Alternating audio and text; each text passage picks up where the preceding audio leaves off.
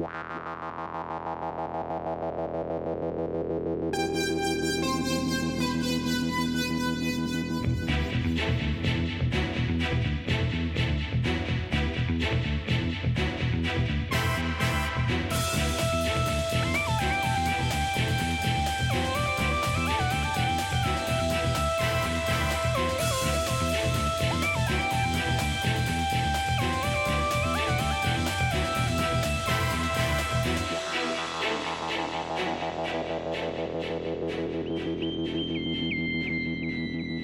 Ja, herzlich willkommen. Atlantis zum Frühstück, Atlantis 2 zum Frühstück. Heute mit Band 7 und natürlich ähm, mit dem Markus.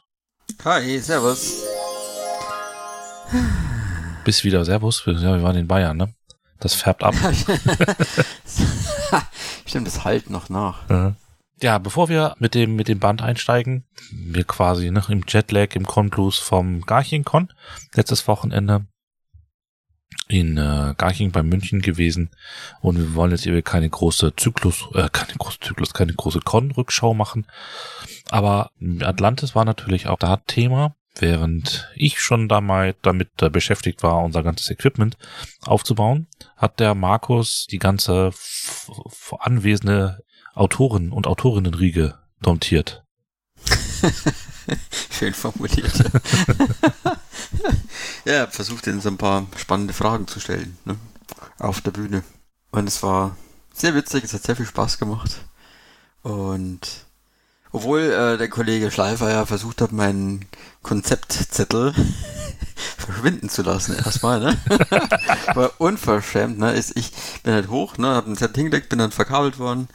Und als ich wieder zurückkomme, ist dieser Zettel weg.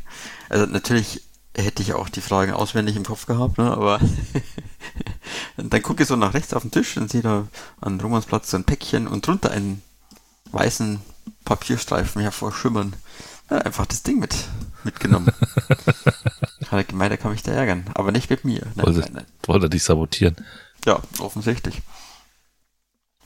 Nee, war schön, war, war, war ein tolles Gespräch. Man hat jetzt nicht so viel Neues erfahren, ne? Traditionell hüllen sich die Herrschaften ja in Schweigen, aber trotzdem war spannend, ne? So Peter Dachgruber, der Technik, Cheftechnikberater für Neo und für die Miniserien, war mit auf dem Podium, der konnte ein bisschen was dazu erzählen, was er dazu beigetragen hat. Das war, war echt witzig. Ja. Also. Hat er dir erklärt, äh, warum wir mit dem Metagraph falsch lagen? Nein, hat er nicht. nicht äh, wir hatten vor kurz drüber gesprochen und er hat gesagt, nee, mit dem fangen wir jetzt nicht an, weil sonst schläft uns ja der halbe Saal ein. Ne? und wir hatten dann eigentlich überlegt, dass wir das also im, im, im Nachklapp so unter vier Augen nur diskutieren, aber irgendwie hat das nicht stattgefunden. Ja, man ist dann doch, ne, von A nach B, von B nach hast nicht gesehen. Ja. So viel los, mit so vielen Leuten quatschen. Genau, so viele Leute da, so wenig Zeit. Das mhm. war echt, ja, es, war, es ging viel zu schnell vorbei. Ja, auf jeden Fall. Ja, wir, wir wollen ja irgendwie Radio, ne, wir planen gerade Radio intern da an einem Termin für einen, ähm, ich will immer Zyklus für einen Con-Rückblick machen, wo wir auch dann ähm, die paar Interviews, die wir gemacht haben, mit einspielen. Es gab aber trotzdem einen Punkt in der Veranstaltung. War das in der Veranstaltung oder war das mit der Sabine Kropp später am Tag, wo ich Schnappatmung bekommen habe? Wo ich echt gedacht habe, das können die mir doch nicht antun. Und zwar, als sie in, annonciert haben, wer die nächste Miniserie machen wird. ja, wer wird sie denn machen? Alex. ich sag nur Sol Solo Special. und du erinnerst dich an das Interview, das wir mit Kai Hirt, der wird nämlich die nächste Miniserie äh, konzipieren, das wir in Braunschweig geführt haben, ne? Er hatte da gesagt, soweit ich mich da erinnere, er wird sehr gerne eine dritte Soul-Staffel machen, nur um dich in alle zwei Wochen Soul Solo-Special sagen zu hören. das wäre ja. Das wäre natürlich perfide, aber allein mir fehlt der Glaube. Ich glaube wahrscheinlich, nicht. wahrscheinlich. Das war wahrscheinlich so, der hat gesagt, Klaus, Klaus, ich muss diese nächste Miniserie machen. Ich muss, ich muss den Haas zu Tode trollen. das, äh, ich glaube, das war wirklich so. Das ist die Wahrheit. Ich glaube es nicht. Ich so. es wäre schön, wenn ich so wichtig wäre, aber ich glaube, ich bin es nicht. Also Fan, äh, wir dürfen gespannt sein, wird bestimmt wieder eine coole Sache. Auch, äh, auch wenn das dann wieder heißt, dass er wahrscheinlich wieder etwas weniger Romane schreibt, was auch schade ist. Aber ähm, wir dürfen gespannt sein, wie denn ähm, unser zum Frühstückname nächstes Jahr sein wird. Und ich wäre bereit, Geld darauf zu wetten, dass es nicht Sol 3 zum Frühstück wird. Schade, das wäre jetzt mein Vorschlag gewesen tatsächlich. Also wenn Sol 3 wird, dann wird, wird das auch Sol 3 zum Frühstück heißen. Also das sollte jetzt kein, kein äh, Antrag zur äh, Namensänderung äh, sein, aber ich glaube es halt nicht, dass sie nochmal die Sol auspacken so schnell. Ich glaube es auch nicht. Ganz ehrlich, das wäre das ist irgendwie, wär irgendwie ausgelutscht, tatsächlich. Ja, ich glaube auch nicht, dass, sagen wir so, wenn, dann müsste man sie wirklich aus der Zeit nehmen. Einen neuen Ort, neues Setting. Aber wie gesagt, ich glaube es nicht. Das fände ich ein bisschen. Einerseits fände ich es natürlich cool, weil ich mag die Soul mittlerweile. Äh, wir haben auch die, die, die, die beiden Staffeln ganz gut gefallen, aber es gibt einfach auch noch so viel anderes. Weißt du, wir haben jetzt irgendwie ne, zweimal Soul gehabt, zweimal Atlantis. Ja, es gibt ja genügend weiße Flecken in der Historie, ne? Genau. die man da füllen mhm. kann. Also von dem her, lassen wir uns überraschen am besten. Genau. Was uns jetzt nicht mehr überrascht, ist der aktuelle Band. Atlantis 2, Band 7, Rebellenkind von Lucy Gut und Sascha Wennemann. Dann kümmern wir uns doch mal darum. Richtig. Titelbild haben wir eigentlich schon zur Genüge in den vorigen Folgen besprochen. In der Tat, aber es ist wohl vielleicht doch zweimal Tyler, ne? So. Auf dem Inhalt jetzt rekurrierend. Könnte sein, ja. Aber Tyler mit hat, hatte der dann einen, einen Plüsch-Cookie? Ja, das ist dann wieder die künstlerische Freiheit. Hm. Also ganz am Anfang hatte irgendein anderes Viech, ne? Ja, stimmt, ja. Ähm, ein Plüsch-Steinbeutler. Aber wie wir im Roman ja dann erfahren werden, der kommt dann irgendwann eben auf die Erde und dann ist es vielleicht doch irgendwie so ein mhm. Ild. Ne? Oder vielleicht ist es ein echter Ild, den er gerade wirkt, man weiß es nicht. Ja, ich, das, nein, das glaube ich nicht. Aber er macht damit auch ganz fiese Sachen, ne? Also, mhm. da hat er mich schon ein bisschen schockiert. Aber dazu später mehr. Alles klar, dann steigen wir mal ein. Genau, wir starten mit Kapitel Römisch 23. 13 Jahre zuvor und wir erleben, wie ein kleiner Junge, fünf Jahre alt, namens Regnor Nonschka, albträumt. Er stützt von einer Klippe, wird dann im Traum von seiner Mutter aufgefangen und wacht auf. Und seine Eltern zerren ihn quasi auf, aus dem Bett, packen wild ihre Sachen zusammen, denn sie müssen fliehen. Und der gute Regnor ist er erstmal nicht so begeistert, ne, weil er muss ja ständig offensichtlich irgendwo hinfliehen. Aber seine Eltern haben das schon mal eingetrichtert, ne? immer wenn es heißt abhauen, dann keine Fragen stellen und weiter. Und irgendwie hat es wieder was damit zu tun, dass die bösen Kulmani dran schuld sind. Dann gibt es richtig Schießereien. Ne? In, ich habe in meinem Kopf sah das dann irgendwie so reg, verregnete Gassen. Genau. Also wir, vielleicht nochmal zur Einordnung. Wir sind hier auf dem ähm, auf dem Planeten Karnik in Andromeda. Mhm. Ne, also sind, sind, sind Zefrode, die Leute, von denen wir hier, hier sprechen. Und die Eltern heißen Yemet und Kolo. Und da habe ich zum ersten Mal aufgemerkt, ne, weil äh, diese beiden Namen, die tauchten ja vorher schon mal auf. Nämlich in Band 2. Das sind nämlich die beiden Terroristen, auf die Rowena da stößt. Ja, wobei wir das ja schon quasi geahnt hatten, ne? Wir hatten es geahnt, ja, mhm. natürlich, ja. Aber es wird hier nochmal ausführlich bestätigt. Mhm. Ja, die beiden im Endeffekt die haben also einen Anschlag verübt, der hat nicht funktioniert und deswegen müssen sie abhauen. Also es stellt sich dann ein Stück weit raus, dass sich das als das wohl eine geplante Flucht ist, ja. Und was auch hier schon deutlich wird, dass auch der kleine Ragnar von seinen Eltern wohl schon ziemlich beeinflusst wurde, weil der findet die Kolmani so gar nicht toll. Ja gut, in dem Alter, ne? Das ist kein Wunder. Ja, da stehst du dann auf dem FC Bayern, wenn der Papa das vorsagt. Im Endeffekt sind die Kulmani dann schuld, dass das ja alles passiert, ne? Und er nennt sie auch so ganz abfällig Knochengesichter. Also wird deutlich. Also Leute zum ersten Mal so erleben, kann ich mich daran erinnern, dass die, die Polizei kommt ja dann im Namen von Zed Apophis stehen bleiben. Ja, genau. Haben wir vorher, glaube ich, noch nicht gehabt, ne? So habe ich es auch noch nicht gelesen, ne? oder zumindest nicht im Kopf, das stimmt ja. Mhm. Ja, eine krasse, krasse Szene. Es geht mm, nordet einen so richtig direkt erstmal ein, ne? Ja.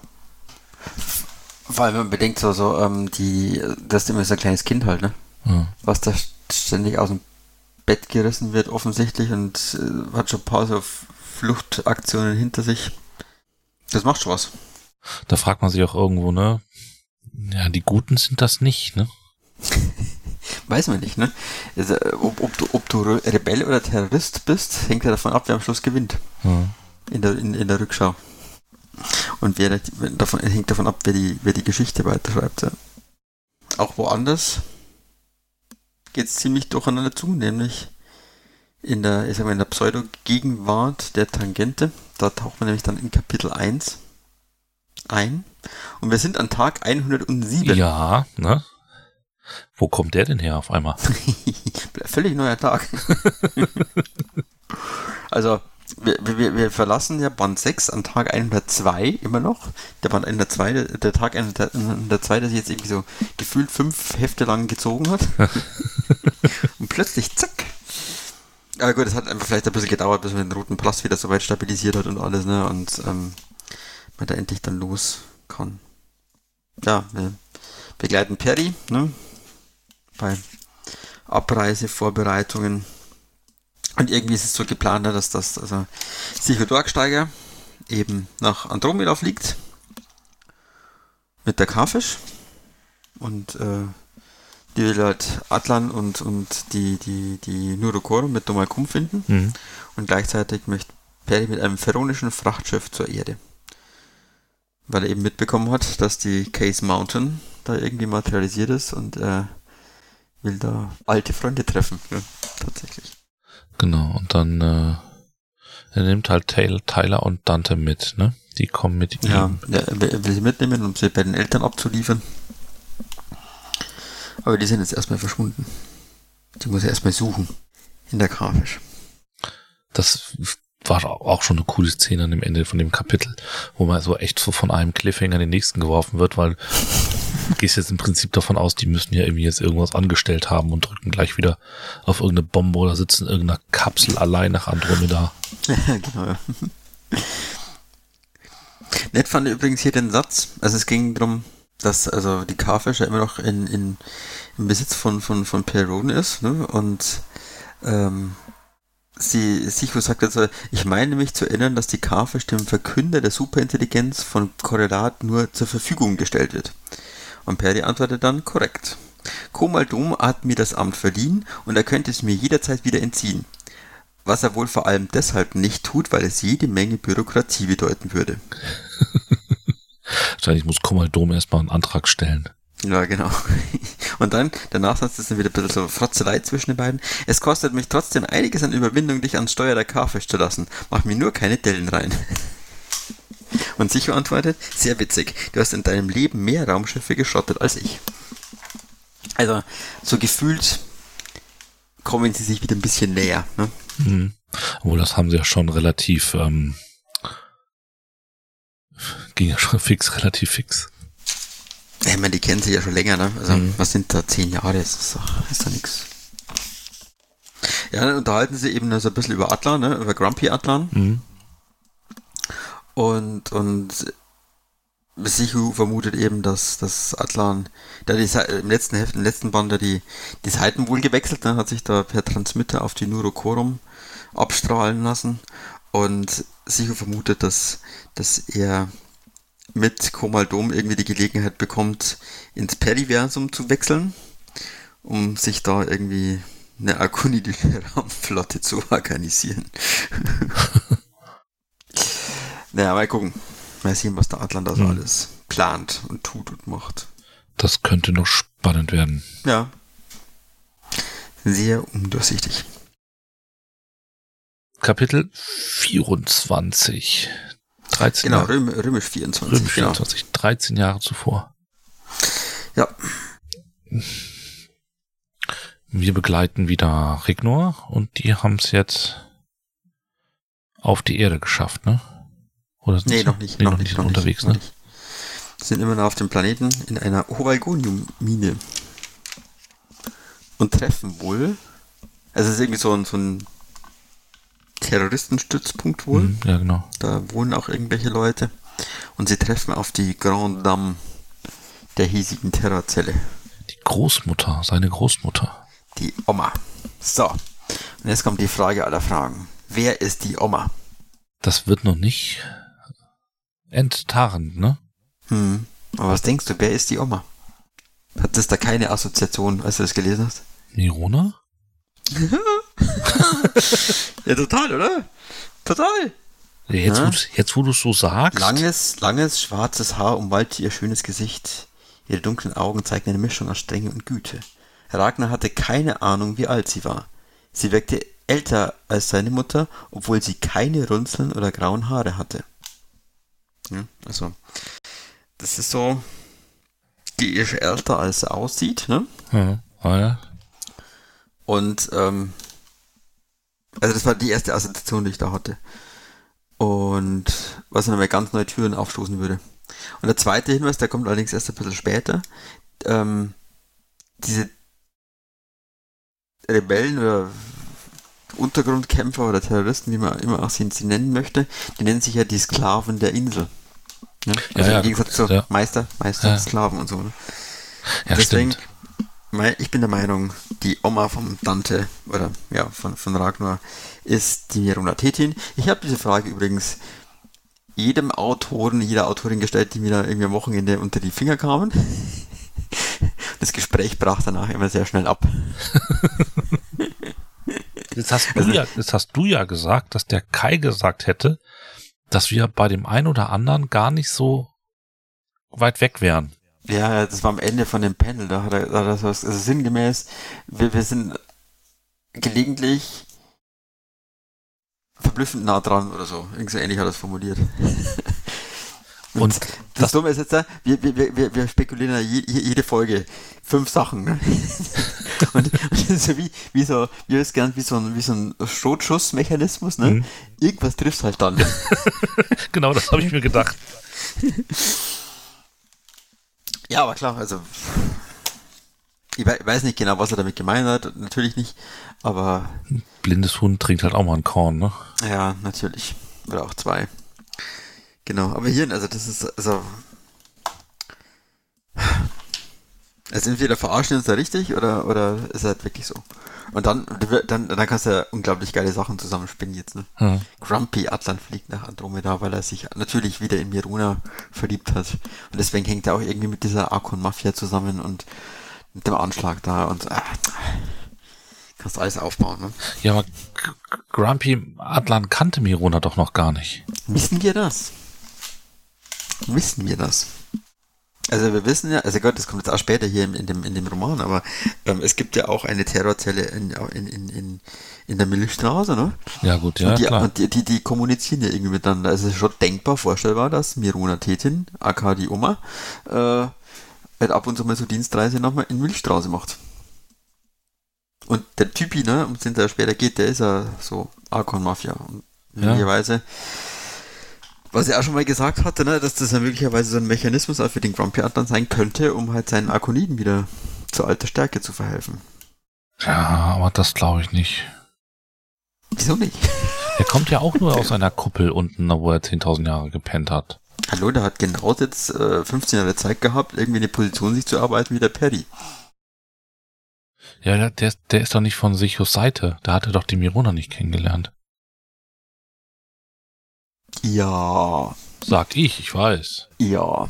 Also, wenn dann hat er sie, also wenn, wenn meine Theorie stimmt und er auch an diesem Anschlag irgendwie beteiligt war, dann hat er sie ja ganz früh schon kennengelernt, also vor 15 Jahren circa.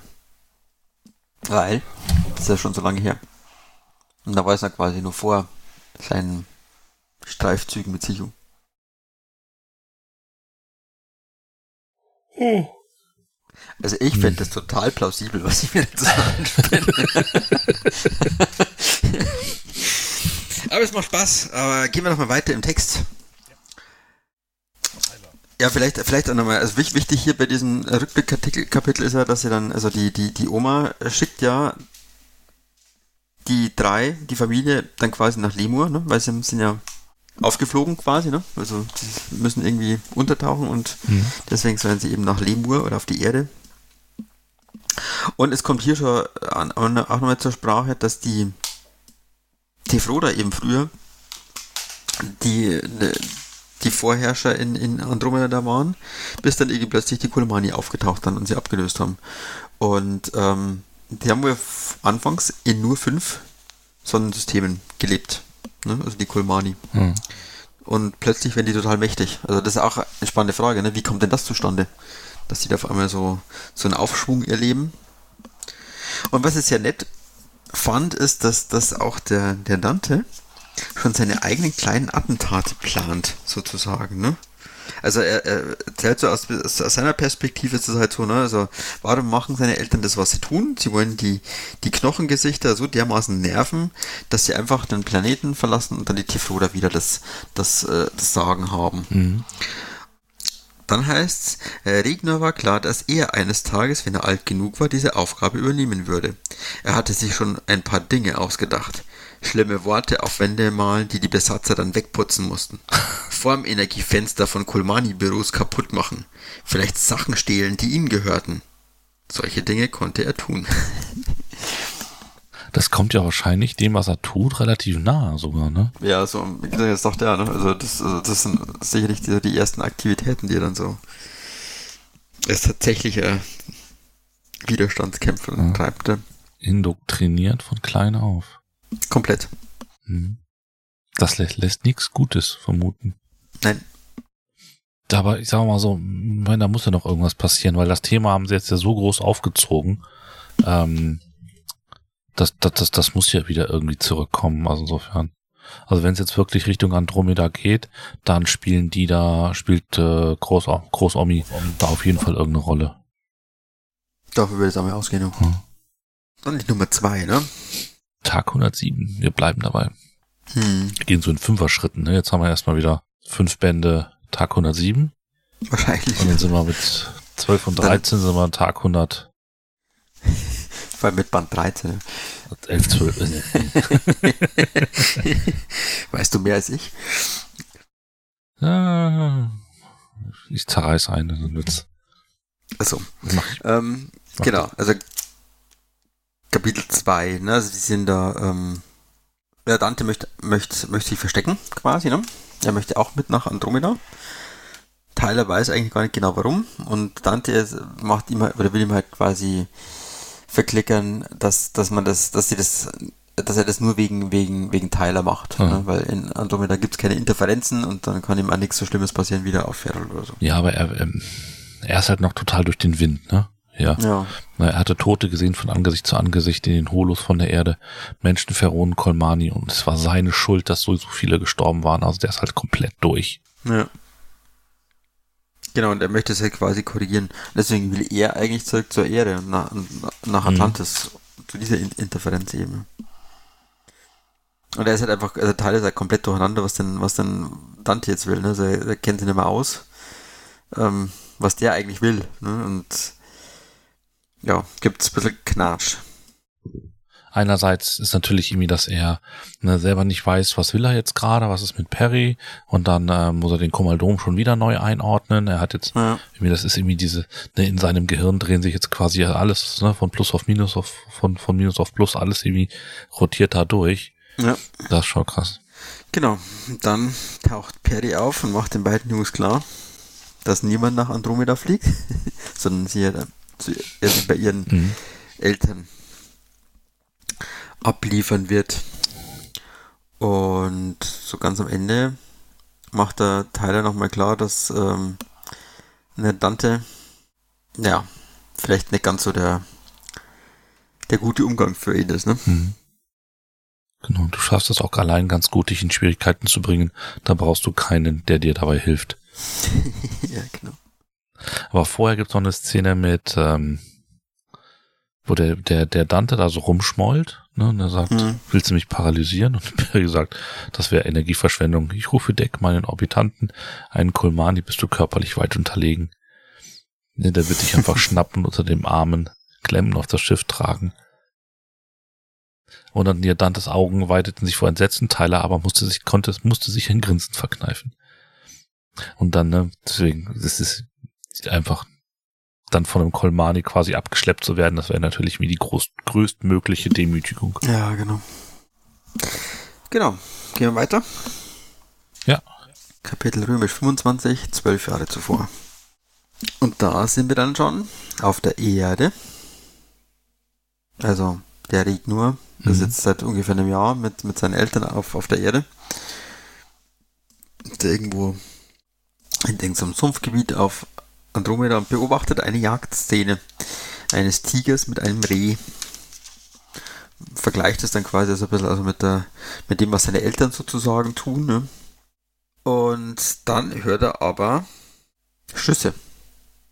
Und zwar ungefähr da, wo, ja, wo, wo ihr, ihr Haus steht, sozusagen. Ne? Also nur kurz nochmal rekapitulieren, der müsste jetzt sechs sein ungefähr, ne? Ja, genau. Mhm. Genau, dann ist kommt er bei diesem, bei diesem, bei diesem Haus eben an.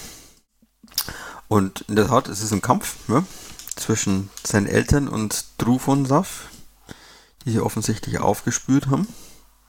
Er findet auch noch einen versteckten Gleiter und, und ähm, schleicht sich dann ins Haus und kriegt damit, wie seine, also erstmal trifft er auf seinen Vater, der ihn dann in so eine Kammer schiebt.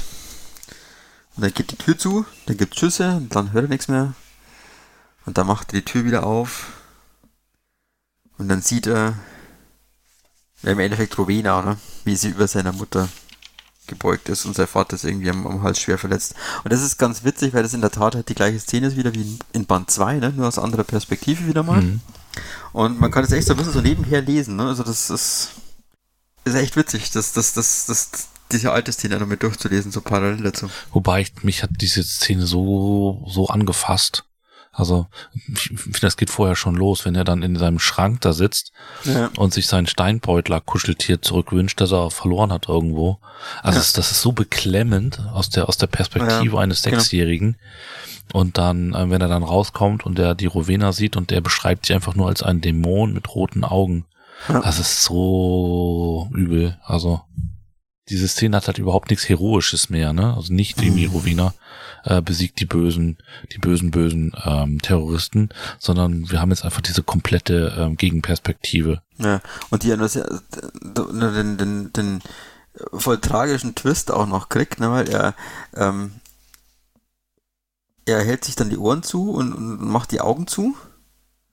Und dann macht er die Augen wieder auf und dann sieht er eben, wie seine Eltern da desintegriert sind.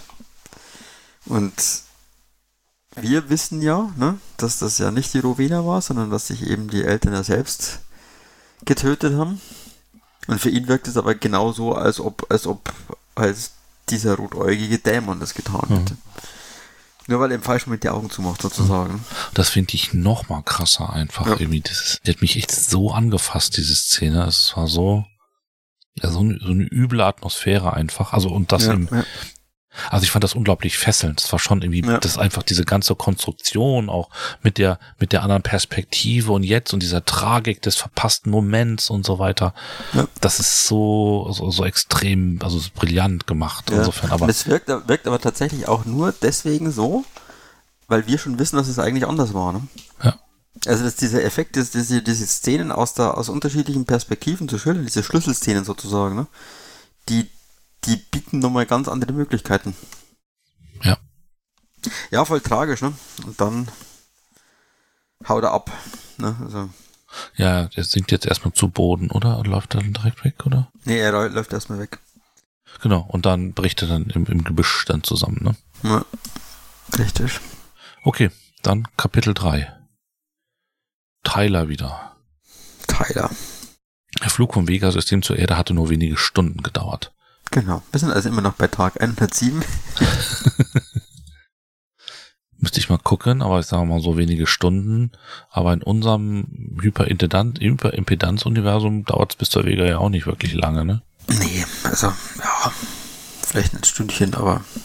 Quasi bist du schneller von der Erde zur Vega rüber als von Sinzig nach München. Offenbar, ja. Ja, sie wollen, fliegen dann direkt zur Arkon-Spitze, ne, wo eben die Case Mountain ist. Also Perry möchte unbedingt sofort hin. Und ja, Tyler ist natürlich dann auch ganz stark beeindruckt von dem, was er da sieht. Ja, alles kaputt. So viel Zerstörung und ich bin schuld daran, sagt er wieder. Also er hat echt, ja, grassierende Schuldgefühle. Ja, und dann kommt er auch nicht mit dem Parat, was der Dante so von sich abgibt. Ne? Ja, ja. Er sagt ja dann irgendwie, hey Mann, sieh es doch mal so, ich meine, das hat es die Sklaven des Korrelats getroffen. Ja, genau. Da tickt halt Tyler irgendwie total auf. Das tickt, also das sieht man zum einen, äh, wo der Tyler steht, aber auch, ähm, wo der Dante herkommt. Ne? Ja. Ich habe das erste Mal gedacht, Roman, was für ein Arschloch eigentlich. Ne? Ja. Du hast sie von der Sklaverei befreit, indem du sie umgebracht hast. Geil. Toller Freund.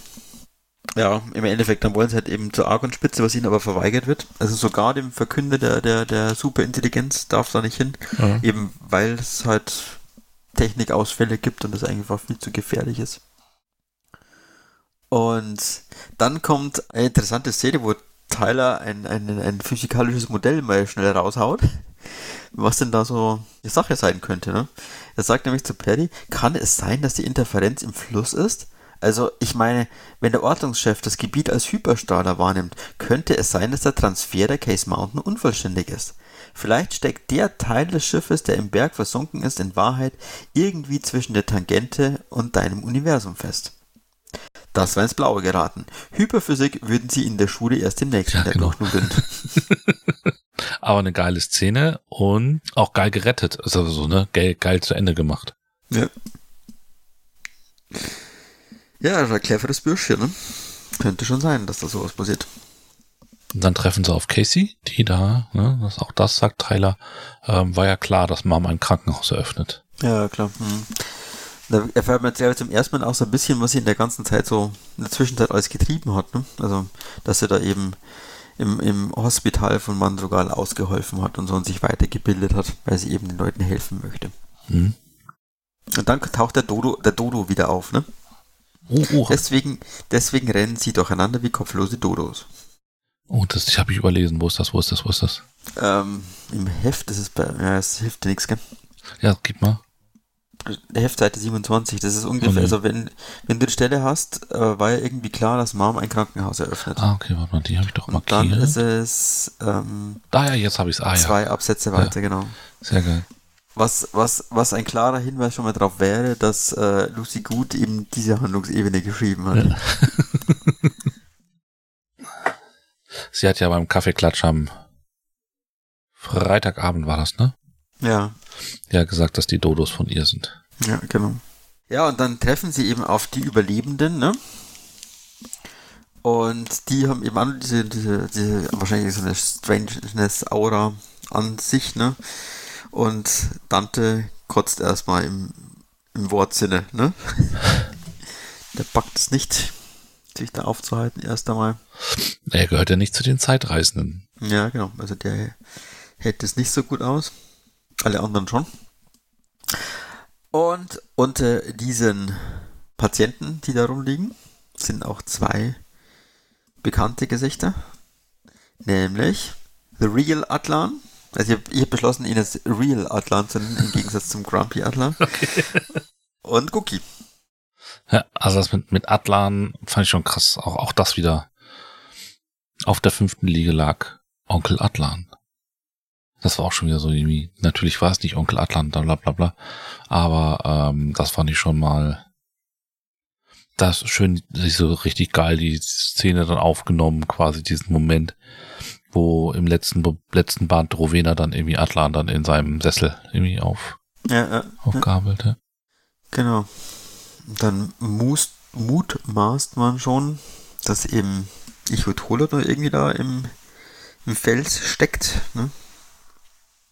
Das hat man dann im letzten Hefte auch, auch äh, zu lesen bekommen. Hm. Und dann kommt einfach was Nettes, ne? Iotolo, das ist ein Opfer der Katastrophe, sagt, sagt, ähm, sagt Casey und dann sagt, heißt nein. Rodan schüttelte heftig den Kopf. Ich will die Hoffnung nicht aufgeben. Tyler hat eine interessante Theorie zu diesem Raumzeitphänomen entwickelt. Ah, genau. Tyler? Mom klang so verblüfft, dass Tyler ein wenig verletzt war. Mein Sohn Tyler, der erst vor einer Woche gesagt hat, Physik wäre das sinnloseste Schulfach überhaupt, weil alle Geräte, die er benötigt, ohnehin funktionieren und im Zweifelsfall gewartet werden. Ich würde sagen, Tyler, stimme, stimme ich nicht zu. Ja? Tyler verschränkte schmollend die Arme vor der Brust, war ja nur so eine Idee. Ja, aber die ist nicht schlecht, ne? sagt der Perry. Und es könnte eben wirklich sein, dass dann nicht alle gestorben sind.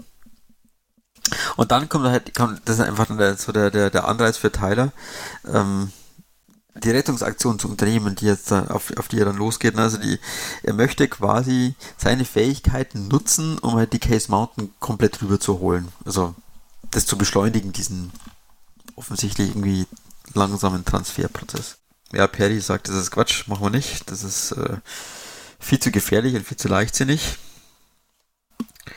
Und ja, Ja, wir haben ja halt diesen 15-Jährigen, der gerade irgendwie Ja, genau. der Meinung ist, dass er irgendwie, keine Ahnung, wie viele Tote auf dem Gewissen hat. ja. Den schickst du halt nicht einfach nach Hause. Genau, der bockt jetzt und haut ab und Hm. sagt, ich gehe jetzt nach Dante sehen. So. Ja, da sind wir mal gespannt. Dann römisch 26. Elf Jahre. Elf Jahre zuvor. zuvor. Genau, hier haben wir wieder Dante. Oder Regnor. Äh, Regnor, wie er noch heißt. Hier laut Text acht Jahre alt. Und hat sich wohl ein Jahr lang so durchgeschlagen. Ne? Klaut sich sein Essen zusammen und hier wurde mal erwischt. Und kommt ins Waisenhaus. Mit ganz vielen anderen Völkern. Ja, genau, mit ganz vielen anderen weißen Kindern. Und er, er, er, er gibt seinen Namen nicht preis, ne? Also er sagt nicht die ganze, also niemanden. Ja, er ist im, im Endeffekt in, in Can Coronto, im Waisenhaus und ist erfüllt von Trauer und Hass und hat Albträume und es geht ihm nicht gut und er, ja, er, er hat da ständig Stress offensichtlich mit seinen mit Waisenhaus-Insassen, also er ist da irgendwie nicht so richtig drin und ja. Ja, ist halt alles, alles sehr trist einfach. Ne? genau vom Hass geprägt. Und er zofft sich dann mit so einer Chibopanerin, ist das, ne? Ja, der genau, Pani, die ihn dann sagt, hey, was ist mit dir? Du träumst und der sie dann irgendwie beschimpft. Deine Hässlichkeit verfolgt mich bis in meine Träume. Genau. Nicht sehr nett. Aber dann scheint sich so ein bisschen zu drehen, ne? Weil es gibt tatsächlich ein, ein Paar, was in, interessiert ihn ist, ihn was in Pflege zu nehmen oder so, ne? Ylode und Klodan. Jetzt erfahren wir aber auch, dass es irgendwie nicht diese Fahrt durch die Pflegefamilie gegeben hat, ne, wie ich am Anfang vermutet hatte. Ja, Ja. offensichtlich. Die halten ja irgendwie dann irgendwie mit ihm durch. Ja. Genau. Und sie sagen, wir glauben einfach, dass du gut zu uns passt. Wir wissen nicht, woran wir bei dir sind. Und weißt du was? Wir wollen es gar nicht wissen. Wir glauben einfach, dass du gut zu uns passt. So, bam. Und er ist erstmal völlig verblüfft, weil er hatten dich Abneigung wohl offensichtlich nach außen getragen, aber den Leuten ist es wurscht. Was eigentlich erstmal eine sehr schöne Erfahrung für ihn ist, ne? weil man nimmt ihn einfach mal an, ohne genau zu wissen, wer er ist und was er so tut und so. Und er kriegt sein Implant, ne? Genau, stimmt, richtig, ja. was Mhm. ihm dann so den, den Tag auch so ein bisschen, na gut, du, er kommt aus dem Waisenhaus raus, er kriegt ein Implantat. Und dann sagt er auch, ne, läuft, der Tag wurde an, äh, tatsächlich immer besser. Also insofern. Nichtsdestotrotz, ne, merkt man auch wieder, wie, wie, wie hasszerfressen der ist, ne, weil er dann irgendwie, dann irgendwie sich an der Pani nochmal rächen will, dass sie gut zu ihm war, dass sie bleiben muss und er nicht. Also insofern. Ja, das will er eher nochmal richtig so ja. unter die Nase reiben. Ja, dann kriegt er eben auch seinen neuen Namen, weil Genau. seinen alten hat er nicht, nicht äh, preisgegeben und dann verpasst man ihm halt den Namen Dante. Und dann weiß man auch so nach der Hälfte des Heftes, mit wem wir es hier zu tun haben, falls man es nicht vorher schon gemerkt hat. Das hab ja sogar ich gemerkt. Ich bin stolz auf dich. Danke. Wenigstens das, wenn schon Miruna Teti nicht erkannt hast. Ja. Ja? Ja. Genau. Kapitel 4. Ja. Wir folgen wieder Tyler auf seiner Tour in die Nacht. Es stellt sich raus, er hat immer noch so ein bisschen so spezielle Software wohl in seinem Implant, was er ähm, sich von Rowena irgendwie gecached hat.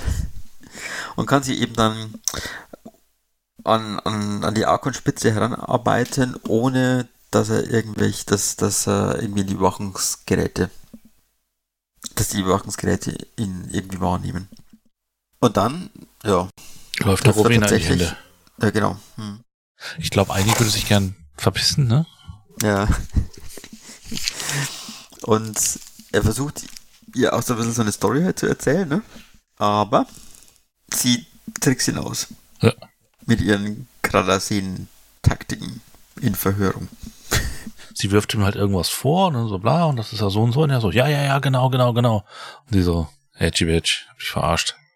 Ja, er sagt ja, ne, was machst du hier, ne? Und, und äh, er ist irgendwie zufällig hier, ne? Irgendwie ist irgendwie hat irgendwie verlaufen und so. Und sie sagt, na ja, genau, ist ja plausibel, ne? Ist ja alles so verwirrend und so und dann die Orientierungsprobleme, bla bla bla.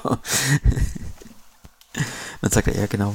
Und sie sagt dann so, hm, aber die Effekte der Interferenz beginnen erst hier in dieser Zone richtig. Wie bist du so weit gelangt, ohne dass dich irgendjemand angesprochen und aufgehalten hat? Trollbock. Mutter wendet ihre kardasinischen Verhörtechniken bei mir an.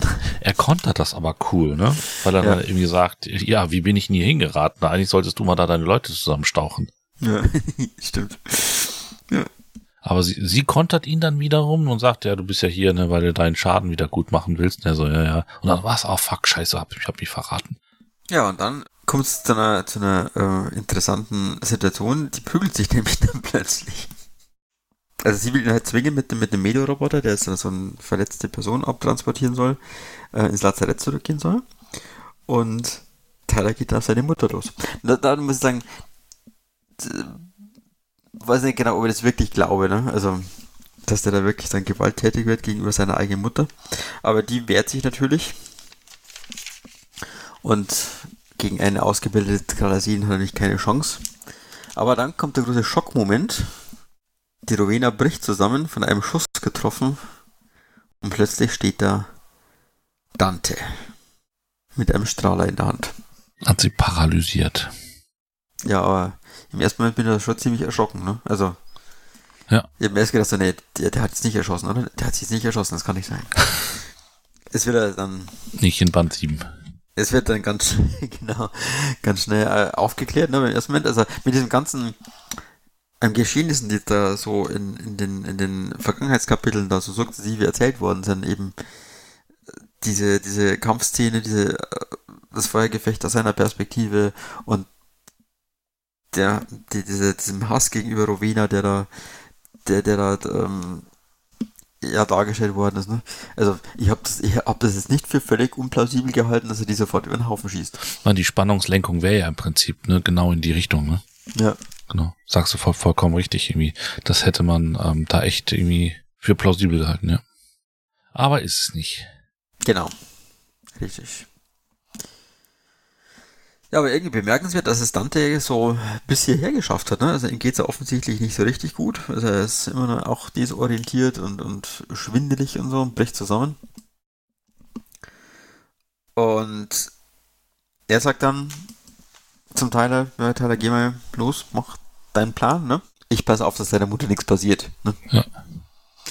Und dann gibt es einen so, so einen Absatz, der da kommt und ähm, da steht, er drehte sich um und stürmte los. Er hatte keinerlei Bedenken, Dante bei Rowena zu lassen. Sicher, die beiden kamen nicht allzu gut miteinander aus. Dante mit seinen Vorurteilen gegenüber fremden Kulturen schien die Ak- Akonidin manchmal richtig zu hassen. Doch die beiden hatten schon zusammengearbeitet, als es darum gegangen war, ihn aus Komaldomus Clown zu befreien. Und das gar nicht mal schlecht.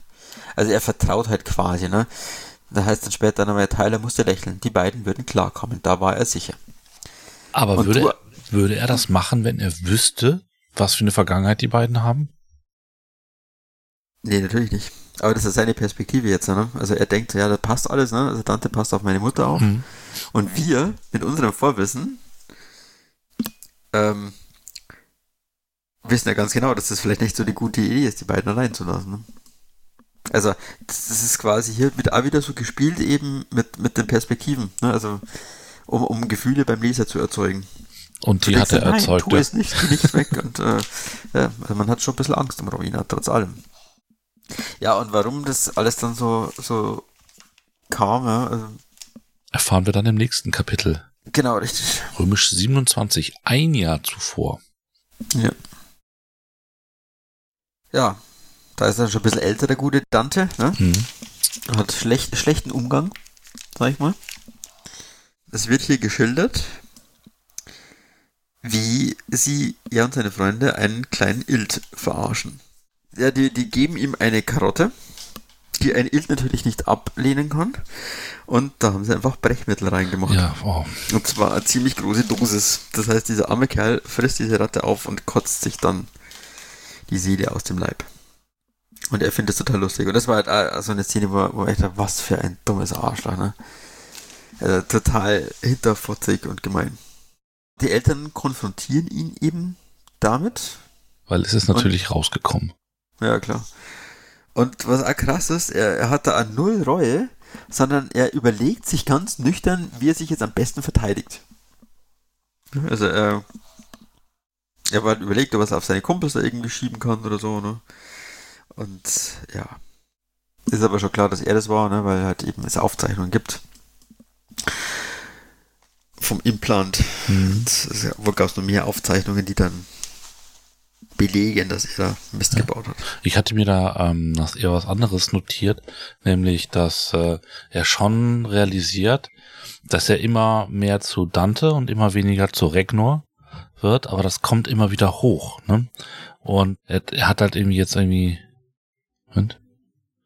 Er denkt halt jetzt irgendwie an, an, an, an seine Vergangenheit, an seine Eltern und so weiter und halt an äh, die rotäugige Dämonin und er so, na toll, jetzt hat er wieder an sie gedacht, das heißt da wieder Albträume. Ja, Albträume ja, genau. kriegt. Das kommt dann danach so ein bisschen. Mhm. Ne? Ja. ja, und im Endeffekt ist es halt so, ähm, seine Eltern oder seine Pflegeeltern beschließen dann, dass sie ihn an äh, auf eine andere Schule schicken. Und um ihn halt da aus diesem, diesem Umfeld halt rauszuholen. Und er kommt dann an die Kolman Dell. Genau, eine interkulturelle Schule, ne? Ja, alles Mögliche, ne? Und das hasst er natürlich wie die Pest. Ja, also weil er mit, mit Fremdvölkern halt einfach irgendwie Stress hat. Ne? Also, auf- oder nicht unbedingt gut mit denen kann. Und sogar ein paar Knochengesichter sind da. Da habe ich mich schon irgendwo gefragt, wie eine Schule da so überhaupt funktioniert. Also wie funktioniert Schule in so einer Zeit überhaupt? Mit so vielen verschiedenen Wesen, meinst du? Nee, aber eher so technisch bedingt. Gehen die wirklich in die Schule? Kriegen die nicht alles per, per Hypnoschulung rein oder so? Was machen die in der Schule überhaupt so? Hyperphysik. Offensichtlich. Was Dante noch nicht hat. Ja, es wird ja häufig immer so, so, na, wie soll ich sagen? Eher schon ähnlich wie in, wie in unserer jetzigen Zeit auch dargestellt. Ne? Es bin ich gerade am überlegen. Ähm, die Alexandra Trinley, die hat ja auch so eine Dorgon-Kurzgeschichte geschrieben. Die zweite, die veröffentlicht worden ist, war in einer der letzten äh, fanzentralen Newsletters drin.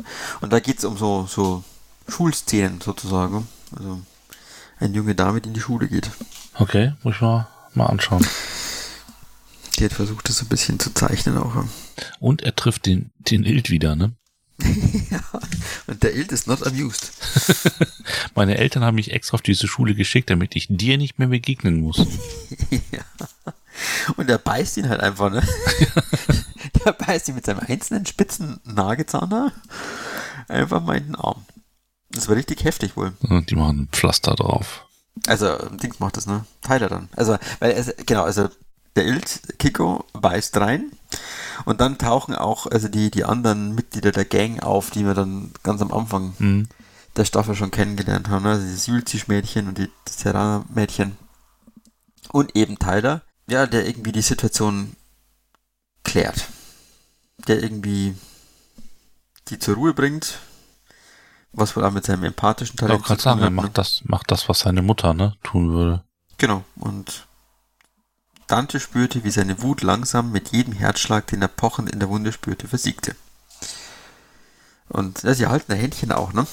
Also, Tyler hält Dantes Hand.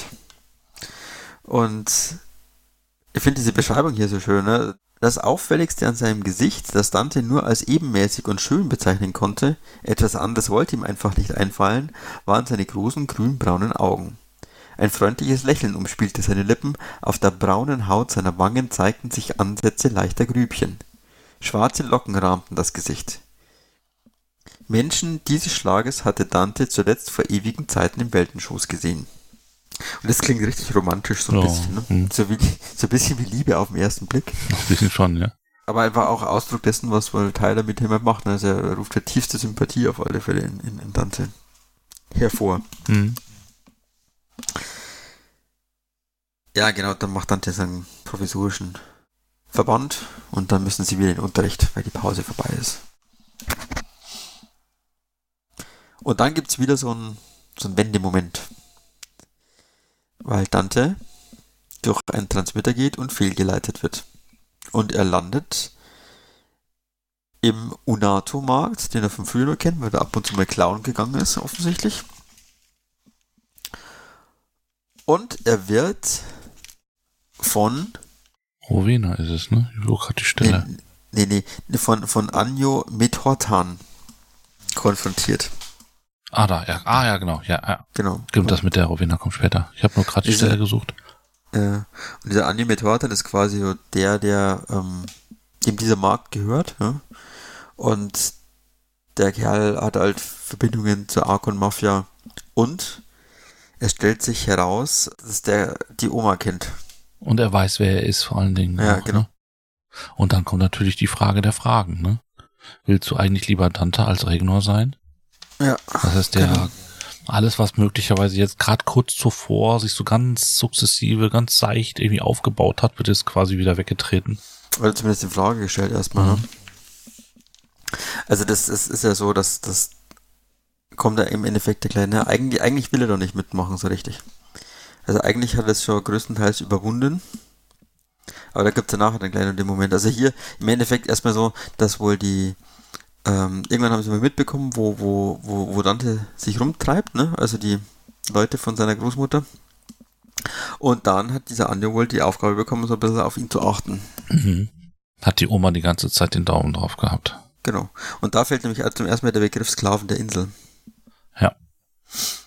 Das tun wir alle, alle gemeinsam, alle Sklaven der Insel. Genau. Dein, deine Großmutter in Andromeda, ich hier auf Lemur. Uns eint ein gemeinsamer Gedanke. Die Befreiung vom Korrelat und eine Rückkehr zur alten Macht der Lemurer. Also richtig, es ist nicht nur lokal quasi, ne? also die denken da richtig groß. Ja, dann ist er eben aufgewühlt, ne? auch am nächsten Tag in der Schule noch. Und schubst erstmal eine junge Druf zu Boden. Einfach so, weil er so, ja, ja, aufgewühlt sauer ist halt einfach, ne? Mhm.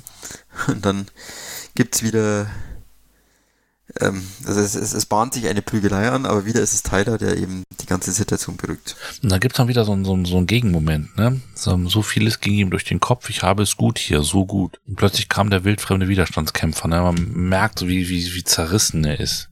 Hm. Und er schließt aber dann am Schluss an der Szene, ne? Will jetzt mal den ganzen Absatz eigentlich vor, ne? Also, dann kam plötzlich so ein wildfremder Widerstandskämpfer aus der Versenkung mit dem Angebot, in die Fußstapfen seiner Eltern zu treten. Nur um in ein Leben zurückzukehren, das längst nicht mehr das seine war, auf einem Planeten, der ihm fremd geworden war und an den er sich nur bruchstückhaft erinnerte, zu einer Großmutter, die ihn nicht etwa vergessen hatte, sondern kaltblütig unter Aliens auf Lemur zurückgelassen hatte? Nein, das war es nicht, was er wollte. Nicht, was er brauchte. Als Dante zu den anderen aufschloss, hatte er seine Entscheidung getroffen. Anjo Metortan würde vergebens auf ihn warten. Der Trifruder hatte sich geirrt. Regnor hatte längst keine Entscheidungsbefugnis mehr über Dantes Leben. Also eigentlich, eigentlich hat er sich hier schon entschieden erstmal, ne? Ja. Gegen ein Terroristendasein. Und dann kommt wieder der Gegen, die Gegenbewegung, weil jetzt, Ja, genau. jetzt kommt nämlich die Szene. Geht mit zu Tyler? Ist es, ne? Genau, also gehen zu Teil nach Hause und treffen erstmal Casey, die Dante ja freudig begrüßt und Dante fühlt sich auch irgendwie wohl, ne? Bleibt doch zum Essen, ne? Bla bla bla. Und dann In, in der Tür zu Tylers Zimmer stand die Dämonin mit den roten Augen, Rowena. Wie Dante den Rest des Nachmittags verbracht hatte, wusste er später, als er nach Hause zurückgekehrt nicht mehr. Er wusste nur, dass die ganze Zeit an den Paralysator Aniometatons gedacht hatte, der gut versteckt zwischen den alten Schuhen in seinem Schrank lag. Am Nachmittag des nächsten Tages suchte Dante die Unterführung auf, wohin der Anführer der atlantischen Sklaven der Insel schon erwartete. Also dieses krass, dieses Genau. Ständig hin und, hin und her, ne? Keine Ruhe für den armen Jungen. Immer wenn er glaubt, der hat sich für irgendwas entschieden, kommt wieder irgendwas her, das ihn irgendwie wieder in die andere Richtung reißt. Das ist schon echt. Mhm. Das,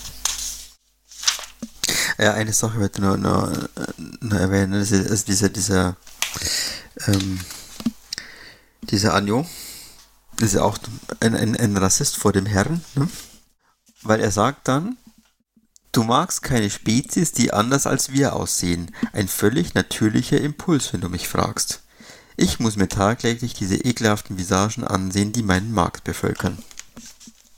Krasser Satz, oder? Das, das könnte von irgendeinem AfD-Politiker heutzutage genauso fallen, ne? äh, ja. Ja, ist keine gute Gesellschaft, in die er sich da begibt, der gute Dante. Ja, das ist so. Das zeigt aber wieder eindeutig die Fronten, ne? Also insofern äh, gelagert sind. Ja, klar.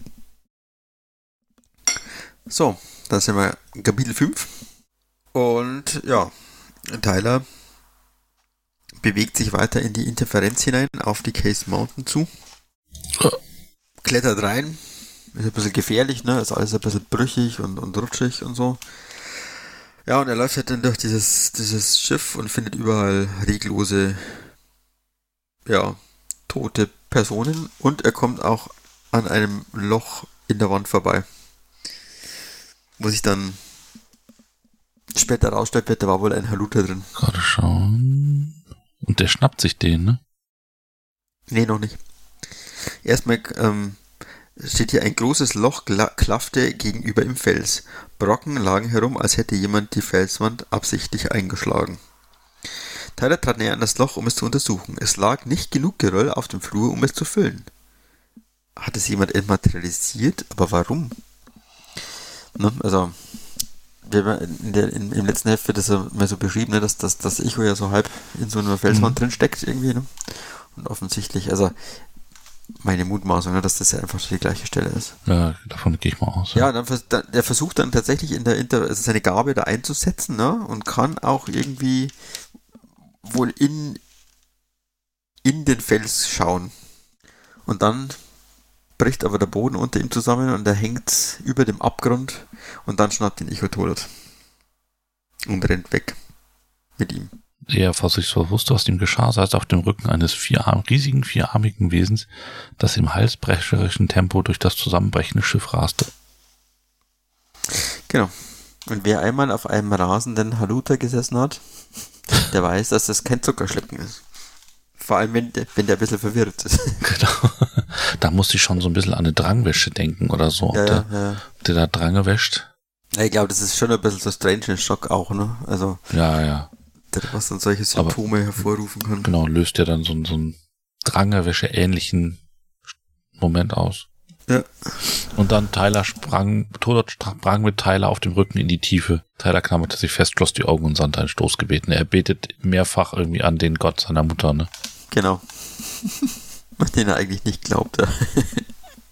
Ich sage mal so, wenn du ähm, auf dem Rücken äh, von einem Haluta durch die Gegend reist und der irgendwo runterspringt, das kann schon mal zu einem ähm, spontanen religiös Religionsschub führen. ja, das glaube ich sofort. genau. Ja. Ja, dann wechseln wir wieder zurück zu Dante. Kapitel 6, genau. Beziehungsweise wieder, wir sind zum ersten Mal in der Perspektive von Dante in der Jetztzeit. Ja, So. genau. Ja, ja, ja, richtig. Ja, und der will Rowena umbringen. Letztendlich. Ach genau, ähm, jetzt muss ich nur gucken, welche Szene wieder.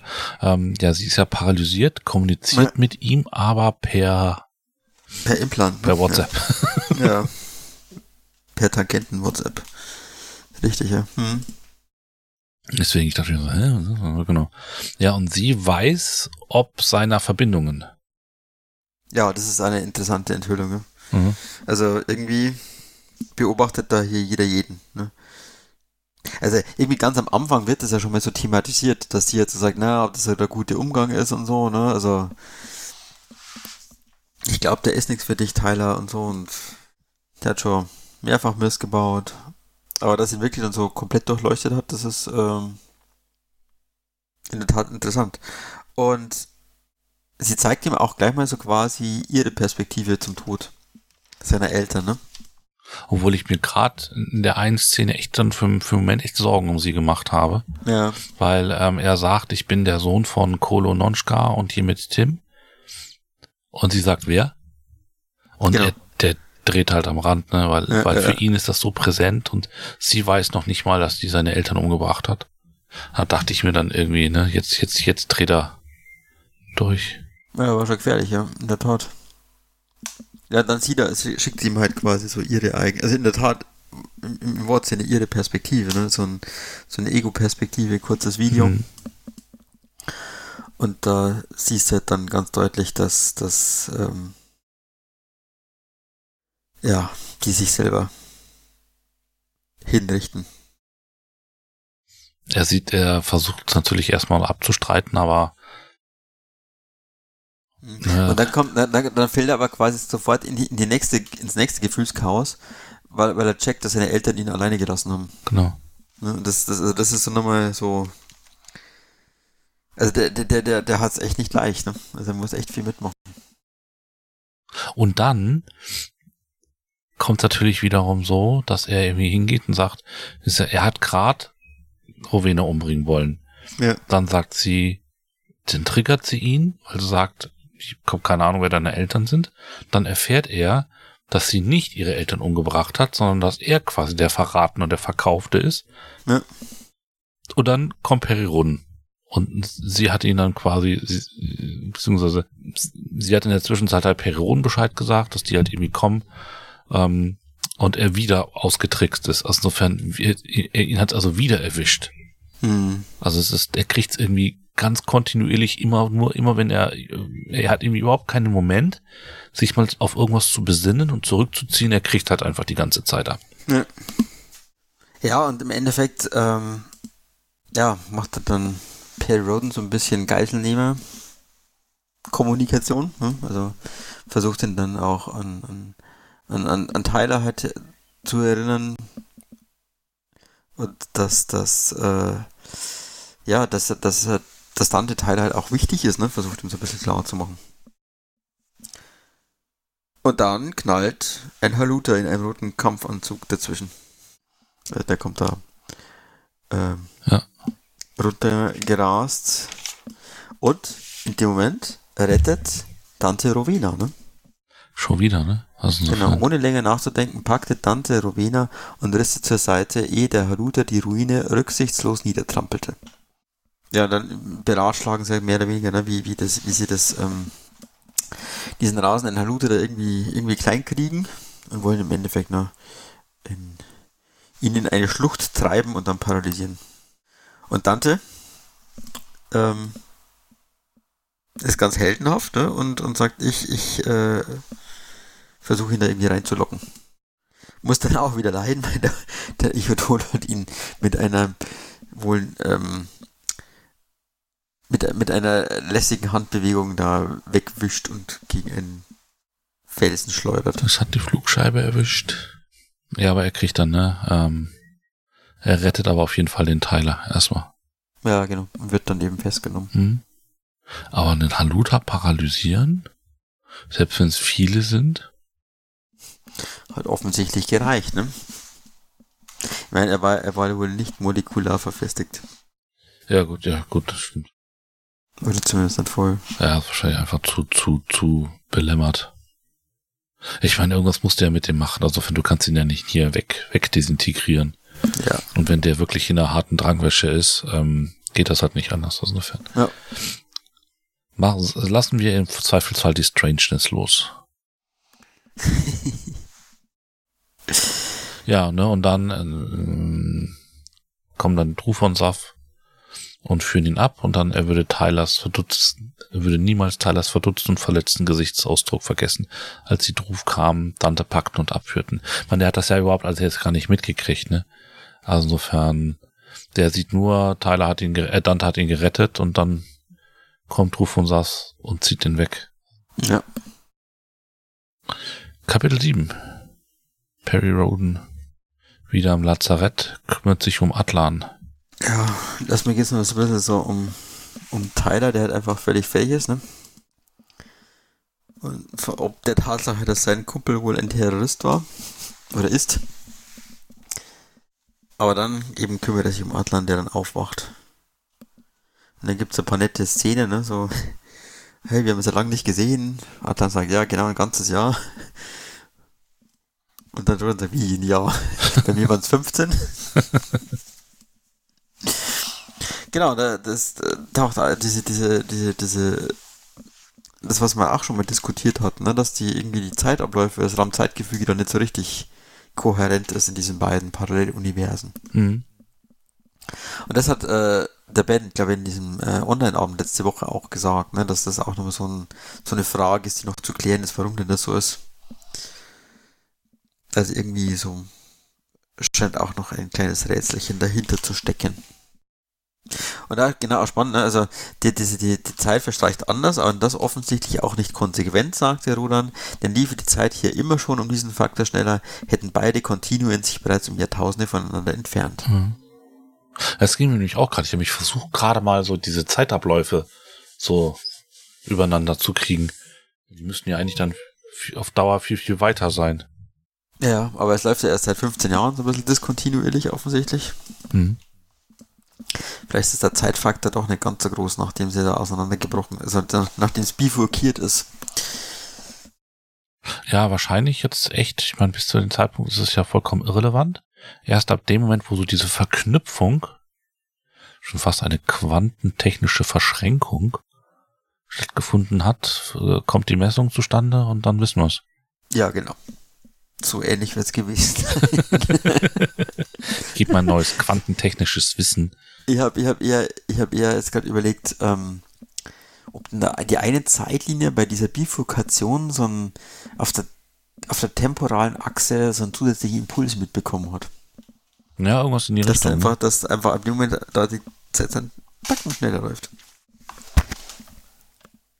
Könnte sein. Wir werden es erfahren. Genau. Und dann, dann ist ein interessanter Satz, ne? Ähm, Konntest du bereits mit Tolotos reden? fragte Atlan. Nein, er ist wie ihr alle vom Strange Shock betroffen. Er ist völlig außer Kontrolle. Ich hoffe, er erholt sich bald, damit ich die Allianzregierung davon überzeugen kann, dass er harmlos ist. Die Allianzregierung? Ich habe dir einiges zu erzählen, mein Freund. Wir sind nicht mehr in Kansas. Rudan seufzte. Was hat denn Kansas bitte hier damit zu tun? Ich habe jetzt überlegt, dass irgendwie sowas so. Jetzt irgendeine Anspielung ist oder so. Ich überlege auch gerade, mit der Case Mountain hat nichts zu tun. Oder? Ich weiß es nicht. Er versucht ihm, oder er versucht ihm irgendwas zu sagen. Das hat man jetzt irgendwie gerade Erstauflage mit dem Mann aus Glas, wo sie im Prinzip die ganze Zeit sich in Rätseln unterhalten, sich ja. die ganze Zeit irgendwelche Nachrichten quasi per Zettel rüberschieben. Weiß es nicht. Es kann, also ich, ich kann nicht an Zufall glauben. Das wird nicht einfach hier sonst irgendwas sein, sondern die werden sich da irgendwas. Wer weiß, was halt so, so rausstechend ist. Ja. Ich, ich sehe schon Ben also das, vor mir, das, wenn er. Das, wenn, das einzige, das einzige, was ich mir, was, was mir mit Kansas eingefallen ist, war der Zauberer von Oz. Ja, das ist die Dor Dorothy aus Kansas. Ja, das muss ja irgendwas mit den beiden zu tun haben. Und die haben. Dorothy aus Kansas, die landet da, die landet da irgendwie in so einer anderen Welt. Also vielleicht, vielleicht ähm, Machen wir schnell noch eine neue Theorie auf. Vielleicht, vielleicht foppt er hier einfach nur Adlan, indem er ihn als Dorothy bezeichnet. so, du, hast du bist nicht mehr in Kansas, Dorothy, du bist hier ganz woanders. Nee, genau. Auf alle Fälle geht's dann halt weiter, ne? Können wie, Atlas sagt halt so, ähm, können diese Effekte hervorgerufen worden sein, weil wir versucht haben, zu euch durchzudringen? Und Roland antwortet, darauf habe ich keine Antwort. Wir versuchen seit geraumer Zeit mehr darüber herauszufinden. Atlan und Sichu haben Zum zweiten Mal in kurzer Zeit klappt der Adlan den Mund auf. Äh, ja. Es gibt auch hier einen Adlan, sagt der Rodan verlegen. Vielleicht hätte dieses Teil eher erwähnen sollen. ja, Adlan fällt auch von einer Überraschung in die andere. Also Real Adlan. Und dann taucht Rowena auf. Na, erstmal, äh, äh, genau, äh, Rowena taucht auf, richtig? Und sie umarmen sich innig.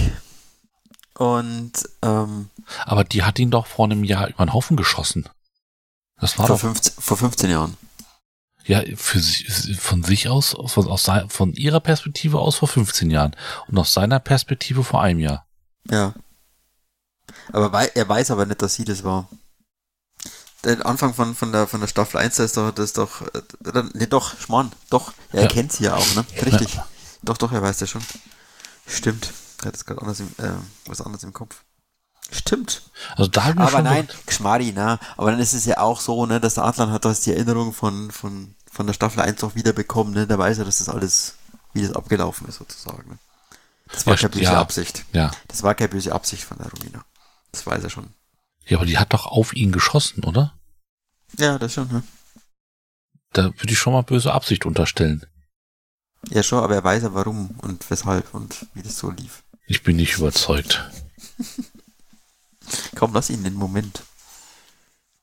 Weil dann sonst gäbe es nämlich diesen letzten Satz nicht. Trotzdem hatte Rodan in diesem Moment, als er Adlan und Rowena in ihrer Umarmung sah, das Gefühl, dass vielleicht doch alles irgendwie gut ausgehen könnte. Ja, wenn sie sich gegenseitig ins Gesicht schlagen, wäre der Satz so nicht möglich gewesen. Das ist richtig. Ja, und ich finde diesen Satz total schön. Deswegen finde ich es völlig okay, dass sie sich umarmen. Kapitel 8, Tyler. genau, diese ganze Gefühlsduselei wurde Tyler zu viel. genau, im Endeffekt, ähm, ja, er ist halt enttäuscht von Dante, ne, von seinem Mhm. Kumpel. Und äh, er möchte mit ihm reden. Und Casey hält es für keine gute Idee. Ne? Überraschenderweise sagt dann Rowena, doch, eigentlich schon. Weil wenn einer das Recht hat, Dante zur Rede zu stellen, dann du. Dann marschieren sie eben zum Dante und ähm, ja, Dante ist erstmal so ein bisschen abweisend. Und letztendlich sagt er, überzeugt er jetzt Tyler Dante davon, ihm seine Geschichte zu erzählen, ne? weil er einfach wissen möchte, wer, wer ist denn eigentlich dieser Dante? Er weiß es jetzt nicht, ne? aber was steckt denn eigentlich dahinter? Was eigentlich ein sehr, sehr schöner äh, Move ist sozusagen, ne? weil er, er, er möchte halt wirklich verstehen, warum Dante so ist, wie er ist und ihn nicht von vornherein verurteilen sozusagen. Ne? Das Weil er weiß nichts. Dante kriegt aber in dem Moment, behaupte ich jetzt zum ersten, behaupte ich mal so, zum ersten Mal in diesem Roman so einen Sicherheitsmoment. Ne, Wir hatten ja immer, jetzt immer dieses, ne, dann passt, dann kommt er auf die eine Seite, dann passiert das und dann wird wieder auf die andere Seite gedrängt. Ja. Er wird immer quasi, er hat keinen Moment der Ruhe. Und immer wenn er das Gefühl hat, er hat irgendwo einen Safe Space, kommt irgendwas, was, was ihn da rausdrückt. Ja. Immer zack, er wird immer hin und her gepusht. Er hat quasi nie so die richtige Kontrolle.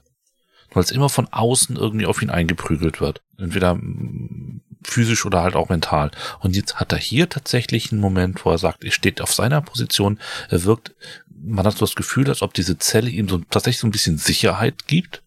Hm. Ne? So, so ein Moment, so ein einen Ort, an dem er zur Ruhe kommen muss. Und dann kommt der, der Tyler daran, lässt sich irgendwie nicht ab, nicht abwimmeln und dann erzählt jetzt ähm, er seine Geschichte und man könnte dann irgendwie vermuten, man, wir sind ja dann auch in Band 8, ne? Ist es dann, ähm, dass dieser Charakter Dante jetzt zumindest einen Moment Ruhe hat. Ja. Das mag sein. Vielleicht jetzt sogar irgendwo auf eine Linie kommt. Spannende Sache. Ja, schon, auf alle Fälle. Ja, ich meine, das stimmt schon, ne? Äh, Im Endeffekt, das erste, wo, wo mal jemand zu ihm kommt und sagt, hey komm, ich höre dir mal zu, erzähl mal, wie geht's dir denn eigentlich? Ja. Weil so er wird er im Endeffekt ja auch irgendwie immer die ganze Zeit irgendwo hingeschoben, ne? Also, ne- also ganz am Anfang muss, die Fluchtszene. Muss, wird er, hat er keine Kontrolle drüber. Dann die Szene mit seiner Großmutter. Er muss in, in die Milchstraße, hat er keine Kontrolle drüber. Ähm, er wird geschnappt, er muss ins Heim. Wieder keine Kontrolle. Ja. Also er wird ständig da irgendwie hingeschoben, ne? Und, und äh, ab und zu mal selbst verschuldet, wie zum Beispiel, als er die Schule wechseln muss und so weiter. Aber hier fragt immer einer, ne? Wie geht's dir denn eigentlich so? Ja, guter Gedanke. Und wenn man sich jetzt, ähm, der Roman ist ja dann da zu Ende, wenn man den Ausblick liest, ist, ähm, jetzt geht's ja im Prinzip wahrscheinlich erstmal Schlacht von Traversan von Olaf Brill und dann sieht man, ja. Geht es um Atlan, es geht um Komaldom, es geht um Sich, Sichu, das heißt, wir gehen jetzt quasi von der ähm, Erde erstmal weg. Sie sagt, in, in, in Band 8 geht's jetzt wahrscheinlich irgendwie überhaupt nicht um Tyler und, und Dante und so weiter. Das heißt, aber ich muss mal kurz gucken. Peripedia. Also ich meine, es, es, es wird wieder eine, eine Vergangenheitsebene geben, ne, als erste. Ja. Und dann wahrscheinlich vermutlich irgendwie eine Ebene Sichu und eine Ebene ähm, Atlan Kumaltum oder sowas. Ne? Ja. Ich könnte mir aber vorstellen, dass, dass äh, Dante jetzt einen Roman Pause kriegt. Ja, klar. Im, im also ich glaube, das, das, das, das spielt, spielt ähm, nicht in der Milchstraße. Ja. Und dann haben wir Übrigens, jetzt gucke ich gerade, ne, Band 9. Ja. Eine Handvoll Ills. Übrigens ein ja. sehr cooles Cover. ja. die, die, Prügel, die prügelnden Ills. ja, schon lustig. Aber wir haben keinerlei Untertitel bisher. Aber ich würde da auch eher Erde vermuten. Ja, ich gehe mal davon aus, dass es Cookie ist, ne? Ja. rumhantiert und da habe mir schon gedacht, ne, wie, wie, wie tragisch ist das dann auch für Cookie, ne? Dann landet er in einer Parallelwelt, wo jede Menge Ils rumlaufen. Hm. Das finde ich echt Armer. schlimm. Armer Kerl. Ja.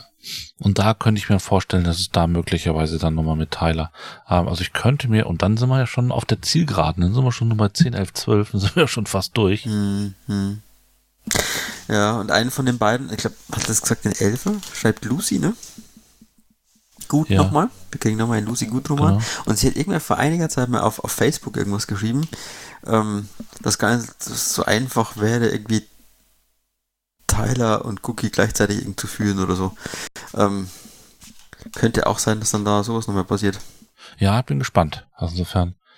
Also ich behaupte mal, dass wir jetzt, dass, dass wir den Dante jetzt irgendwie auf, auf, auf Linie haben beziehungsweise ähm, glaube nicht, dass der noch ich, ich glaube, das war jetzt der Höhepunkt von dem Charakter. Ja.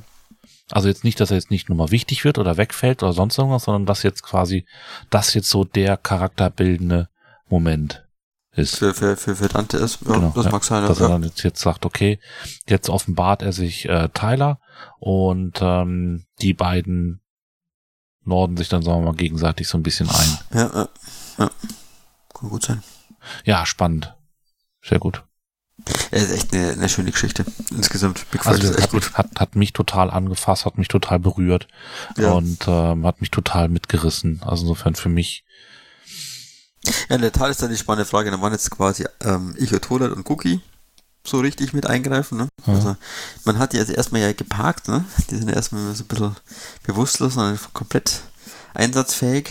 Also man hält die nur so ein bisschen in Reserve ganz geschickt damit man diese Kampfmaschinen nicht sofort einsetzen muss. Hm. Ja, und dann ansonsten haben wir natürlich die Oma und die Arkon-Mafia und Atlan und so. Da ist auch durchaus Potenzial drin. Ja, bin gespannt, was sich da noch alles vermischt jetzt auf den letzten Metern. Ja, vor allem als Traversan, ne? Also, das hat nochmal so eine ganz andere Story. Das bin gespannt, wie das so nach Andromeda rüber passt. Ja. Was haben wir denn das Titelbild? Titelbild ist Grumpy Atlan, ne? Hm. Vermutlich. Oh, groß. eine Menge Schiffe. Schon wieder eine Sohl drauf. Hast du es gerade auf? Aber das ist ja irgendwie so ein bisschen so, ich meine, da heißt ja, ne, neue Feinde für das große Imperium, der Kristallprinz muss fliehen. Das klingt so nach Vergangenheit. Ja, Traversan, Schlag von Traversan ist ja, das ist ja eigentlich, es ist doch der Moment, wo Atlan dann in die Kuppel geht. Also wir werden wahrscheinlich irgendwas von, von, von, von Vergangenheit Atlan erfahren. Ja, ja. Davon gehen wir aus. Ich gehe, das, gehe davon aus, dass es eher äh, dann Vergangenheit Atlan ist als ähm, unsere Zeitreisenden. Oder, Stimmt, oder? kann, kann, kann ja auch Vergangenheitsebene Atlan sein, ne? Römisch. Was haben wir gerade? 28? Beziehungsweise sich, 13.000 13.000 Jahre zuvor. ja, ja, irgendwas, ja, irgendwas in Richtung wird sein. Oder halt, ähm, oder und, ähm, äh, Sichun Atlan. Das, die, die beiden sind ja auch dann wieder zusammen. Hm. Ja, jo. Es bleibt Ja, spannend. Ich freue mich. Ich freue mich auf Ja. den nächsten Roman tatsächlich. Macht richtig, richtig Laune im Moment. Auf den lieben Olaf. Ich hoffe, ich habe dann Das wird, wird toll. ein bisschen mehr Zeit, mehr Ruhe, den zu lesen. Das war jetzt eben so ein bisschen, habe in der, der, der Fahrt nach München erstmal schnell die 2030 fertig gelesen. Falls wir sie gebraucht hätten unten. Und dann Ja. ähm, schnell den mit, mit noch gelesen. Also insofern fehlte mir da manchmal so ein bisschen die Ruhe. Aber ähm, habe ich auch irgendwie, gibt Romane, wo man sagt, okay, dann hätte ich das irgendwie, hat mir das so ein bisschen das verleidet, aber ähm, der hat mir, der Roman hat mir keine Ruhe gelassen. Ja. Also für euch den echt, das fand den richtig, richtig krass. Ja, der war echt toll. Das haben wir beide einen super Job gemacht. Ne? Ja. Sowohl Lucy Good als auch Sascha Wennemann. Und die Lucy hat ja dann auch in ähm, Garchen gesagt, dass, dass sie ursprünglich alleine eingeplant war, ne? Und Nee, Sascha war, Sascha war eingeplant. Und der hat seitlich nicht Ah, hingekommen genau, und hat genau. sie, aus, hat sie hat ausgeholfen. Oder? Und sie ist dazu gestoßen, genau. Ja, ja. Hm? Ja, genau. Als gute Kollegin. Ja. Und dann legt sie ja mit der Elf nochmal. Dann haben wir jetzt alle gehabt, ne? Nee, die Ma- Mad Madeleine Puldic. Die noch. Genau, die fehlen. Und wer auf der 10 sitzt, wissen wir jetzt auch nicht so ganz genau. Noch nicht. Doch. Der nächste ist der Olaf Brill. Ja, ist die 8. Genau, die stimmt, stimmt. Neun ist Madeleine. Und 11 weiß man noch nicht. Elf ist Lucy. Zwölf ist Genau. Ben. Wissen wir die zehn. Zehn wissen wir noch nicht. Ja, stimmt. Ja. Ja, wir werden sehen. Hat, haben wir auch kein Gerücht, ne? Oder hat sich irgendjemand? Nee, nee, da hat sich keiner irgendwie, irgendwie aus dem Fenster gelehnt, glaube Ja gut, ist ja jetzt auch irgendwie nicht so wichtig, ne? Insofern. Wir werden es eh lesen. ich. Wir nehmen, wie es kommt. Ne? Genau. Eben, das ist ja, wir haben ja keine andere Möglichkeit. Genau. Wenn man Weltmeister werden will, müssen wir alle schlagen. Interessanter Vergleich. Das klingt, als ob man so durch müsste durch diese Romane, ne? Nein, also es macht im Moment riesen, riesen, riesen Spaß. Also. Ja, total. Gut, würde ich sagen. Wir es dabei für heute. Ja, wir sind schon wieder so schnell. Ne? Ja. wir laufen uns, wir, wir holen ein bisschen Luft für die letzten Romane. Genau. So ist das. Alles klar. Okay, Dann und sind wir ähm, durch, oder? ja, Gruß an den Lukas. Ähm, ich äh, bereite die Fringe-Theorien dann fürs nächste Mal nochmal vor. Sehr gut. Er hatte mich in, in, in ähm, Garching gefragt und ich habe gesagt, ja, ich ähm, erkläre es in der Folge nochmal. Ich muss aber tatsächlich nochmal was nachlesen dafür. Ich habe das jetzt irgendwie nicht mehr geschafft. Das fiel mir dann irgendwie kurz vor der Folge eigentlich so, Mist. Ich wollte dem Lukas doch noch die Fringe-Theorie erklären. Haben ja nur Wochen, viele Wochen Zeit. Genau. Ne? Also, Wa- Wahrscheinlich ist es, die ist sowieso obsolet. Das funktioniert sowieso nicht mehr. Aber wie gesagt, ich muss da nochmal äh, kurz was recherchieren für, ob das, äh, ich finde meine superintelligenzen Inception-Theorie immer noch hervorragend. das war nochmal. Also, die, das E ist in Set-Abrufes verkapselt ist. Ach ja, genau. Ich habe so langsam das Gefühl, dass Apophis gar nicht so eine große Rolle spielen wird. Die, die spielt gar keine Rolle. Die gibt's nämlich gar nicht. Ha, das ist alles bloß ein riesengroßer Fake von Komal Dom. Das kann eigentlich auch gut sein. Und wo es dann ist, In Set-Abrufes. dass es dies nicht gibt. Na, die, die ist dann lahmgelegt irgendwo halt, ne? Also die, das, in Wirklichkeit ist es Es umhüllt von einer dünnen Schicht Set-Abrufes. Irgendwo frittiert von Komaldom genau. im Eisfach. Irgendwo, irgendwo ähm, paralysiert. Genau. In Stasis. Superintelligenzen-Stasis. Haben wir lange nicht Er mehr. ist ja, ist ja gespannt, der hat ja irgendwie wohl alles mögliche an Techniker noch zur Verfügung, das ist was wir noch gar nicht kennen. Wer weiß, was der da in seinem komischen Arsenal da alles Hm. lagert. Tja. Da lässt dann den Ballrock raushüpfen und der haut dann der Dupliziert auf den Kopf. genau.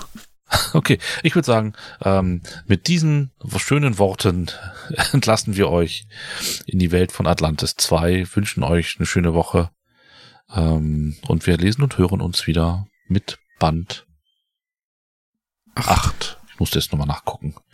Ist, ist spät, ich bin müde, ich bin Schlacht von Traversal. Genau, ich habe immer Atla, äh, Atla, immer noch nicht ganz äh, verdaut. In meinem Alter brauchen wir dann noch ein paar Tage. Deswegen, Genau. deswegen verbleiben wir, äh, wie üblich, mit wir sind RFE, nieder mit den Akoniden und Erdros Erdros fällt, fällt nicht. nicht. Thank